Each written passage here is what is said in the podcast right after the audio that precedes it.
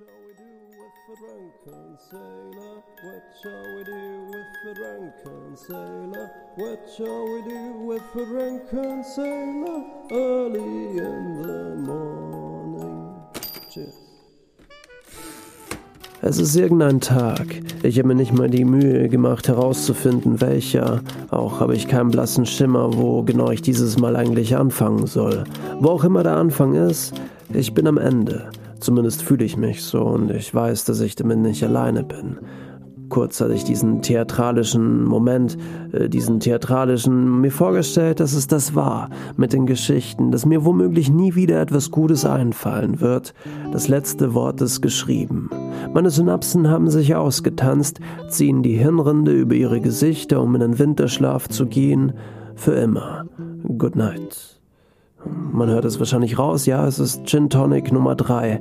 Obwohl ich mit diesem Getränk Dutzende wunderbare Abende in meiner Berliner Lieblingsbar verbinde, hat dieses Getränk auch etwas, etwas Melancholisches an sich.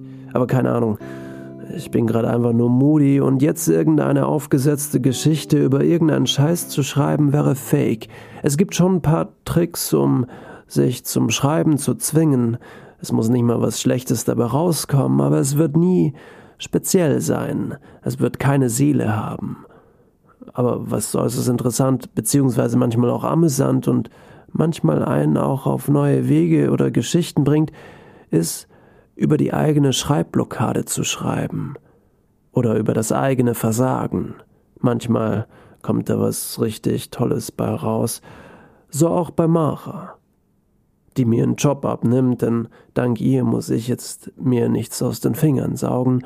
Denn Mara ist ohne es zu wissen, zumindest in dem Moment, in welchem sie die Geschichte schrieb, ist sie auf was Einmaliges gestoßen, etwas, das ich euch nicht vorenthalten will, und für alle, die gerade neu hergefunden haben, ich lese auch immer wieder mal die Geschichten der Hörer und Hörerinnen vor. Sie können mir die per E-Mail zukommen lassen. Das Thema ist eigentlich, was ich euch schon immer sagen wollte, aber eigentlich gibt es kein Thema. Kontakt, äh, E-Mail-Adresse ist kontakt at merlin-miller.com. Omara, this is your story. Danke fürs Zusenden. Fuck. Schreiben ist so scheiße schwierig. Es gibt unendlich viele Dinge, die ich gerne aufschreiben, festhalten möchte, so viele Ideen, die gerade in Fetzen durch meinen Kopf geweht werden. Ich kann sie nicht wirklich fassen, nehme mir vor, sie später unbedingt näher zu betrachten und niederzuschreiben, nachdem ich den Satz, an dem ich gerade arbeite, fertig geschrieben habe. Aber kaum habe ich nach einem Punkt meinen Stift, sind die ganzen kurz zuvor noch so wichtig erschienenen Ideen schon wieder verschwunden, entronnen, wie ein Wassertropfen in einem Fluss, den ich nicht aufhalten kann. Das passiert mir oft, wenn ich versuche, mein verwirrtes Denken zu ordnen, andermal passiert mir dies. Ich senke meinen Stift, um mit Tinte meine gut überdachten Sätze auf Papier zu bringen, aber genau in diesem Moment fallen mir 32 andere Dinge ein, die ich unbedingt genau jetzt und in keinem anderen Moment aufschreiben will. Der Fluss trifft auf eine Mauer und wird gestaut. Soll ich jetzt wirklich meine Faszination zum Schreiben, diesem wundersamen Prozess und meine Liebe zu jedem einzelnen Buchstaben in Worte fassen oder doch lieber nachdenken, wie krass es eigentlich ist, dass jede minimale Entscheidung eine Veränderung in unser Leben bringen kann. Auch jetzt gerade muss ich mich für eine Variante entscheiden, und wer weiß, hätte ich für diesen Text andere Worte, Formulierungen gewählt, vielleicht wäre in meinem Kopf eine neue Idee entstanden, eine große, weltverändernde.